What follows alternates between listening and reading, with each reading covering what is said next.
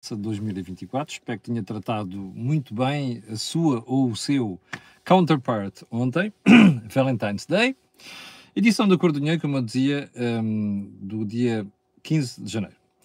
Antes de irmos ao programa, ah, eu recordo que todos os dias às 8 da manhã nós estamos aqui para tentar ajudar, é apenas a tentar ajudar a entender factos económicos e políticos. Bom, antes de irmos ao programa de hoje, quero lembrar duas coisas. Primeiro, um, houve espectadores que escreveram a perguntar se conseguimos denunciar os casos que tratámos no pé de meia de segunda-feira sobre as donas brancas digitais as promessas de investimentos milagrosos onde as pessoas perdem dinheiro, bom, estão aí disponíveis uma série de casos. E se, se consultar o site da CMVM, estão também ali uma série de casos. Ora bem, nós não tivemos tanta preocupação de ir identificar quem é que estava a fazer isto ou aquilo, mas de, uh, alertar as pessoas para os indícios de que alguma coisa não está bem.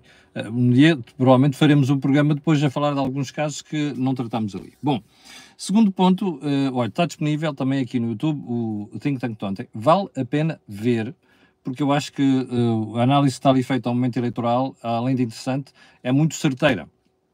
E quero agradecer às pessoas, porque nós estamos com recorde realmente de, de audiências no canal, mas também particularmente aqui no programa de manhã e no Think Tank e também no Pé de Meia. o Pé de Meia chega a ter vídeos onde já temos quase ou praticamente a mesma número de visualizações que temos nos outros programas, nomeadamente aqui no programa da manhã.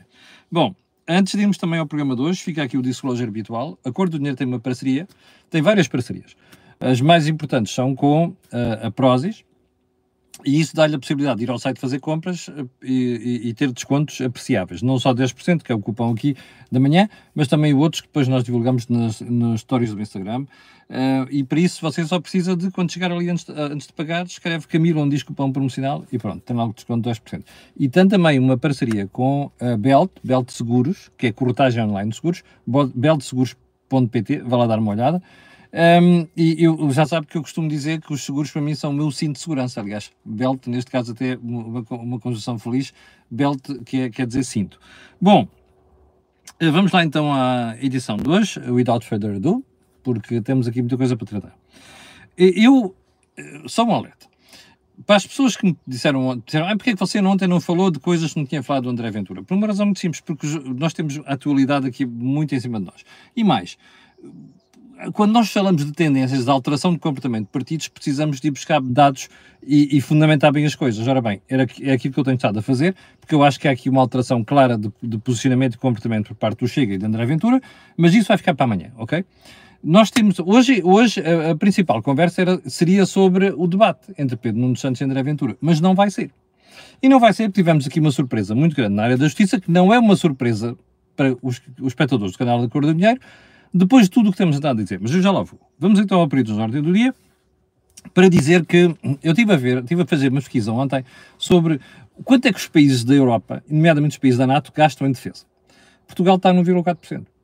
A NATO decidiu há pouco tempo, o ano passado, que este valor teria de chegar aos 2%. Aliás, até a decisão até anterior. Nós, nós, nós em Portugal damos a marimba para isto e depois os americanos, os, os europeus querem que os americanos gastem dinheiro para garantir a sua segurança. Ora, não pode ser. Uh, há uma série de países europeus que já estão tão preocupados com aquilo que o Donald Trump disse, que foi deplorável, deplorável a todos os títulos, uh, e já estão a pensar que, se calhar, ó tio, ó tio, é melhor uh, olhar nos países de outra maneira. E eu acho que é, melhor é mesmo melhor olhar em países de outra maneira. Porquê? Porque a Europa não vai poder continuar assim. Nós vamos ter que ter um, aumentar as despesas em, em investimento militar, mas, outra coisa, a Europa vai ter que começar a pensar em criar uma força comum. Isso, de lá para onde é, é matéria que vamos tratar na próxima edição do Acordo do Dinheiro. Bom, um, ponto seguinte, o estranho caso da demissão de António Damasio. António Damasio um cientista muito aclamado, há, há pessoas em Portugal, eh, eu, eu, acho que ele é muito bom e gosto muito dele, mas em Portugal há pessoas que endeusam António Damasio uh, com tudo o que isso tem de bom e de mau. Mas uh, o, que é que nos porque é que eu trago aqui António Damasio hoje? António Damasio recusou entregar a sua declaração de rendimentos e de património ao Tribunal, uh, ao Tribunal Constitucional, porque é uma obrigação que ele tem, pela lei. Porque uh, ele é Conselheiro de Estado. Era. Ontem anunciou a sua demissão, depois de uma série de notícias nas últimas semanas de que António Damasio recusou-se mesmo a entregar a sua declaração de rendimentos e património, porque a maior parte dele está afeto a a sua atividade no exterior, nomeadamente nos Estados Unidos, que é onde ele vive e trabalha. Bom, isto, não é, isto é inaceitável, ok? Quando as pessoas aceitam certos cargos, sabem qual, qual é a sua obrigação. E, portanto, essa obrigação é para cumprir. Chame-se António Damasio, José Maria Pincel, outra coisa qualquer. Um, eu tenho muito respeito pelos intelectuais, pelos cientistas e não sei das quantas, mas não são pessoas que valem mal do que os outros, mais do que os outros. Mais, perante a lei são todos iguais. Nós podemos questionar se a lei faz sentido. Nós podemos questionar se ele tem razão ou não quando diz que, mas eu vivo no estrangeiro, meu património e rendimentos são aferidos lá, não tenho nada a declarar aqui. Podemos questionar isso. Mas uma vez que está em vigor, das duas uma, ou aceitamos o convite e cumprimos, ou então recusamos os convites e não cumprimos. Bom, António Damasio saiu, boa viagem, espero que a maestrina Joana Carneiro faça bom papel no Conselho de Estado. Até porque é uma pessoa nova. E aquilo é, uma, é um grupo de, de, de velhotes. Desculpem a expressão. Bom, ponto seguinte: o turismo bate recordes em Portugal. Não sabíamos que estava a ter recordes. Agora confirma-se. 6 mil milhões de euros de receita. Já tem muito mais receita do que muito, muitos setores da economia portuguesa. E há aqui uma confirmação. O turismo é aquilo que está a segurar a economia portuguesa. Literalmente. Se não fosse o turismo, já estávamos em recessão. Qual é o problema disto? É a dependência excessiva do único setor. É emprego e valor acrescentado. Ora, ninguém pensa nestas coisas a médio prazo. Olho para a campanha eleitoral, só tudo que é soundbites, populismo e popular é que aparece à tona. Ninguém pensa nestas coisas, ou debate estas coisas. Bom, ponto seguinte, não vou tratar do assunto hoje, mas vou referir aqui hoje. O Jornal de Negócios diz que o mal parado na habitação está em mínimos, mínimos históricos. Eu vou analisar isto amanhã, porque há aqui uma consequência a tirar disto, ok? Without further ado, vamos para os assuntos mais importantes de hoje, assumindo que nenhum daqueles que já falámos era importante, o que não é nada verdade, e uh, vamos começar por onde? Olha, por aquela decisão que já tínhamos penso, uh, uh, dito que íamos comentar, do PS que estava a ponderar obrigar os médicos formados em Portugal a ficarem no SNS depois da especialidade. esta coisa presta-se ao maior populismo. Em primeiro lugar, não é uma ideia nova. O PS sonha com esta ideia há décadas, que é para não falar do Bloco de Esquerda e do, do, do PCP. Eu recordo que, já desde o início do século, ministros como Ana Jorge, que foi um desastre completo na saúde, Marta Temido, outro desastre maior, o maior desastre até hoje, desde o 25 de abril, foi Marta Temido, já tinham uh, sonhado com esta ideia. Qual é que foi o problema? Isto aqui é um tiro no pé do Partido Socialista. Porque andava a ser ventilado dentro do Partido Socialista e foi parar à campanha eleitoral. E foi parar ao programa do Partido Socialista. Ora, o Partido Socialista está a levar na cara com isto porquê? Porque os médicos, obviamente, não estão de acordo com isto e eu acho que eles têm toda a razão. Isto parece Cuba, como dizia ontem uma pessoa. Ah, os gajos passam formados, depois ficam pendurados ali no Estado, nunca mais se livram daquilo. Bom, aqui não seria o caso, mas a questão não é essa. A questão é, se nós queremos que, ah, é porque o curso de medicina tem um custo muito elevado. É, realmente é, pá, isso é mil euros por aluno por curso. Bom, mas há outros cursos cujo preço também é elevado. E não me venham agora com a história de que, ah, mas é menos elevado que o outro. Não, a justiça é como em todos. Portanto, se querem fazer isto, têm que fazer noutras áreas. Em segundo lugar, isto é uma estupidez completa, porque imagina o que era se noutros países europeus, ou de onde nós estamos a importar médicos, de um dia para o outro alguém tivesse esta ideia de peregrina. Nós não tínhamos médicos, certo? Ou então tínhamos que pagar uma fortuna para os ter. Bem, terceiro lugar, isto viola o princípio da liberdade.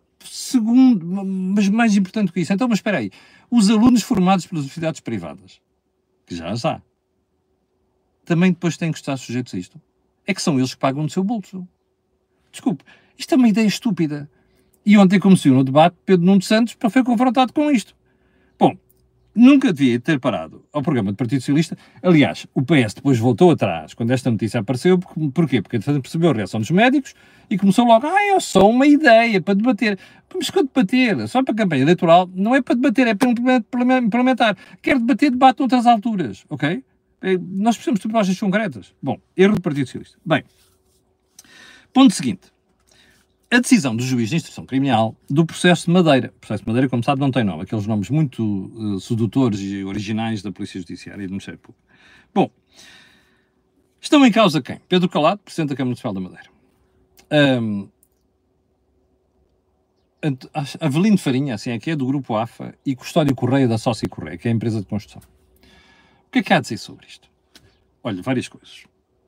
A primeira, a primeira coisa que se tem que dizer disto é: bom, você, se é espectador da cor do dinheiro, não está surpreendido, pois não. Lembra-se da imagem que eu repito aqui ad nauseam, que é o malabarista nos semáforos de Lisboa e do Porto. que é onde existem mais, quatro bolas de mão, ou quatro pillions na mão, vai atirando, duas estão na mão, duas estão no ar. É fácil. Você aumenta para 6, começa a ser mais difícil, são 4 no ar. Depois aumenta para 8, fica ainda mais difícil, 6 no ar. Depois aumenta para 10, fica horrivelmente difícil. E fica tão difícil que depois começam a ir pinos no chão. Eu disse pillions, não é? Pinos. E, e bolas no chão. Ora, é exatamente isto que está a acontecer com o Ministério Público. Vamos a uma, vamos a uma apreciação geral. De todos os casos que já apareceram nos últimos tempos, nos últimos anos só, e que acabaram de forma parecida, ou depois que o juiz absolver ou não pronunciar, todos estavam inocentes. Eu não sei, mas é duvidoso. Então o que é que está mal? É a forma como se administra a justiça. E há muita coisa mal que eu não vejo que é discutido num programa eleitoral, como já disse aqui várias vezes nos programas eleitorais. Olha, o processo penal, ou seja, é a forma depois de aplicar a justiça, que está horrivelmente mal parida. Com salsapões, possibilidades de recurso por tudo e mais alguma coisa. Mas depois há outra coisa muito grave, que é o Ministério Público não tem noção do que está a fazer com estas coisas. Que é o que isto quer dizer. Bom, vamos lá. Estes, estas três pessoas estiveram detidas durante 22 dias para ser ouvidos. A lei manda ouvir em 48 horas, já tínhamos falado disto aqui. Quando eram 7 dias, afinal foram 22. Bom, isto é inadmissível? Não. Qual é a justificação? É, é a mesma de sempre. Ah, os processos são grandes, o juiz tem que ler, juiz tem que ler 5 mil páginas. E depois, o que é que as pessoas têm a ver com isso? Isto é privação de liberdade sem haver justificação para isso. Não pode acontecer. Bom, agora veja. Estavam em crime, estavam estão em, porque isto vai continuar, o inquérito vai continuar. Isto é só uma decisão do juiz que está ali com, a instruir o processo. Bem, uh, estão em causa crimes graves, corrupção, participação económica em negócio, atentado à democracia, ao direito, não sei quantos, e, e mais, que eu agora nem me lembro de cor. Isto é grave estiveram envolvidos, segundo os, uh, os mentideros da malta ligada a, informações sobre justiça, 300 magistrados, inspectores entre o Ministério Público e PJ. Foram em dois aviões da Força Aérea para a Madeira. Aparato vergonhoso. Com fugas de informação da justiça para os jornalistas que já lá estavam e começaram a fazer diretos. Bom, repito, a crítica não é para os jornalistas, porque eles cumprem o seu dever. Se me dão informação, eu aceito. Eu só tenho que verificar se é verdade ou não. A culpa, ou melhor, a crítica é para a justiça. Bem, depois disto tudo, o juiz analisa aquilo e diz assim: não, você experimente ver o comunicado. Porque aquilo é chocante. Não encontramos indícios de prova de crime. É que nem sequer diz, não é indícios fortes, é indícios de crime. Você perguntará, mas não há crime? Eu não sei. Não sou investigador, não quero ser e, sobretudo, não quero fazer juízo na praça pública antes de alguém ser declarado culpado e aquilo transitar em julgado, que é que já não se pode mexer na sentença, já se esgotaram os cursos, entende? Agora, o que não é admissível é isto. Bom, qual é a gravidade desta brincadeira? É que depois tem repercussões, desde logo na imagem do Ministério Público. Porque dá a sensação que a malta está com as tais 8, 10 bolas no ar. Portanto, vai haver crítica política. Aliás, já começou, vinha hoje de manhã no carro e a ouvir que o Sr. Artur Santos Silva já veio condenar o que está a passar. Bem, também já li há bocadinho que Magalhães e Silva, que é inefável, Magalhães e Silva, já veio pedir a demissão da procuradora. Isto é uma estupidez, obviamente, não é? Bom, o que é que se retira disto? A, a, a, o Ministério Público está-se a pôr a jeito. Mas está-se a pôr a jeito a classe política que mais dia, menos dia, alguém se vai indignar com isto, vão fazer propostas legislativas para estar a fazer mudanças que aí sim vão pôr em causa a independência da justiça, porque há muita gente chateada e vai querer vingar-se do Ministério Público. E por outro lado, perante a opinião pública, porque o Zé da Rua olha para isto e diz assim, mas aí, detiveram dois, três gajos durante 22 dias, para depois o juiz dizer que não encontra indícios de crime. Isto é de uma gravidade extrema. Bom, mais, é que, repare, depois do caso ser conhecido, demitiram-se Miguel Albuquerque e Pedro Calado. Bom, Pedro Calado renunciou à Câmara de Madeira. Agora, ponha-se no lugar dos próximos que aparecerem nesta lista. Nesta lista, quer dizer, nas listas do Ministério Público, para buscas e companhia. Pessoas que detêm cargos. Se voltar a acontecer uma cena, um dos próximos processos, o que é que vai suceder? Alguém vai dizer assim: Eu não me demito. Sabe porquê? Porque temos nos últimos tempos uma sucessão de casos onde o juiz de instrução depois dá um pontapé no monumental em toda a coisa que o Ministério Público apresentou. E você dirá exagero? Não, não é. Olha, vamos a dois mais recentes. O processo influencer, onde fizeram uma sacanice ao Presidente da Câmara Municipal de Sintes, a menos que me provem que há mais coisas, aquilo que ele fez não tem nada a ver com crime, ok? É uma coisa deplorável. E de, bom, e fora vamos ver o resto, vamos ver o resto. Bem, e depois o processo da Altice. Então 10 milhões de euros de caução para Armando Pereira, que acabaram recusadas depois pelo Tribunal. Bom, desculpem lá. Isto não passa uma boa imagem da justiça.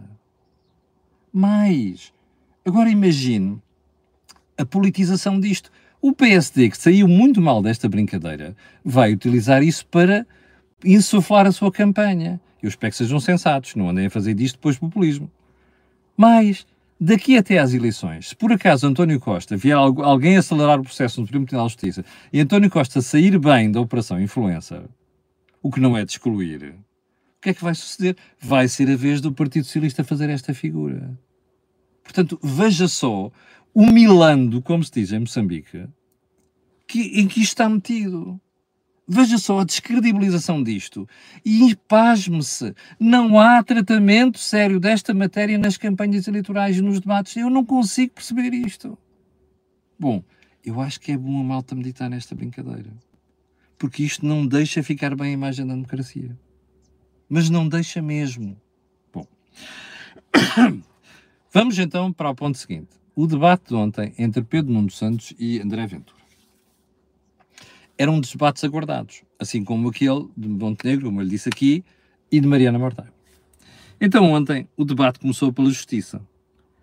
E Pedro Nuno Santos quis fazer aquela do bonzinho, que é, eu não quero comentar mais do que esperar que a justiça se, se cumpra e a justiça funciona, não sei quantos, não queria sair dali. André Ventura, que é rato, atira-se, não, não sei quantos, e suspeitas graves, e, bom, aquela coisa do Ventura. Há ali gente que enriqueceu, pois, mas isso não chega a dizer isto, não é? Há gente que enriqueceu, olha, aponta-se o dedo e pronto. Não, não é assim. Não se, as pessoas não, são, não podem ser culpadas da praça pública. Bom, mas a verdade é que esta argumentação de André Ventura uh, levou a triunfar sobre uh, Pedro Nuno Santos. Bom, o ponto, bom, ainda para mais, André Ventura veio com uma coisa que para mim é absolutamente populista, é uma matéria que eu vou falar ontem, que é a história do confisco de bens de forma provisória em que Pedro Santos diz, ah, mas isso já existe. E Ventura diz, ah, você não conhece o assunto porque existe, mas não funciona. E Pedro Santos, já existe. Pedro Santos estudou muito mal esta matéria. E ontem não esteve bem aqui. E perdeu nessa parte do debate. Bom, depois vem a saúde. Ai, não sei quantos crítica. Olha, você quer pendurar os médicos que se formam no SNS para não poderem ir para o privado, não sei quantos. Bem, acusações várias aqui houve. Eu, aqui, aqui, apesar de tudo, André Ventura ainda conseguiu uh, ganhar a Pedro Nuno Santos. Bom, depois veio a fiscalidade. E aqui começou o deslize André Ventura. Porque Pedro Nuno Santos, que até, por acaso até é economista, foi uma coisa certeira. Que é, epá, desculpe, você quer baixar uma série de impostos, mas depois quer aumentar a despesa, como é que vai fazer isto? Ah, eu vou buscar não sei quantos à corrupção. Já falámos aqui, não sei quantas vezes, aquilo é uma estupidez monumental. Eu vou dar um conselho a André Ventura, porque eu sei que ele vê isto, ok? E a malta do Chega. Epá, convençam André Ventura. Agora já é tarde, agora não sei como é que pode dar a volta, mas esta conversa do vamos buscar dinheiro à corrupção, não sei das quantas começou na Convenção do Chega, podiam ter mudado de agulha. Dizer, bom, mas entretanto nós percebemos que havia aqui uma, uma, um, uma alterações e, portanto, vamos reformular a proposta. E tinham reformulado a proposta, agora estão entalados. Aquilo é uma estupidez. Não se consegue ir buscar 9 mil milhões de euros, que não são 9 mil milhões de euros, e aí Pedro Santos sabe muito bem que disse são 9 mil milhões de euros todos os anos. Não é? E quando a gente diz vai buscar a, a, a corrupção, é que é? É um one-off, two-off, three-off, não é mais do que isso. Portanto, aquilo é uma estupidez. André Ventura vai passar a campanha a levar com esta na cabeça. Eu já sei que a malta do Chega vai dizer assim, mas isso interessa para alguma coisa?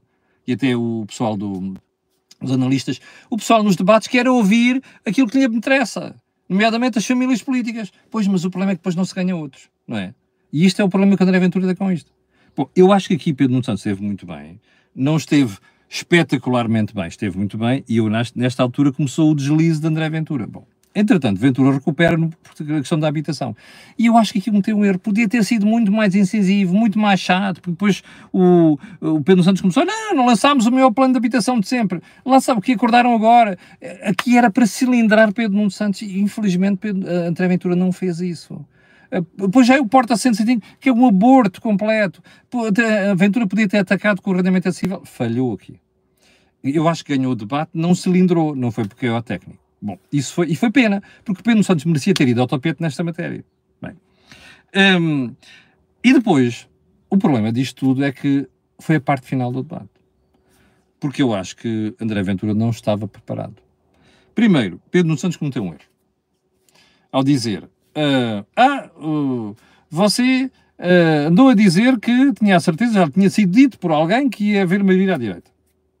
E agora, como é que vai explicar isto? E, e, e, e André Ventura andou ali, ah, você não tem de se preocupar com isso, eu, eh, nós sabemos o que fazer e não sei o quê. Bem, e depois Nuno Santos atacou, atacou, atacou com uma que inicialmente parecia uma boa ideia, mas eu fui um tiro no pé e já te vou explicar porquê.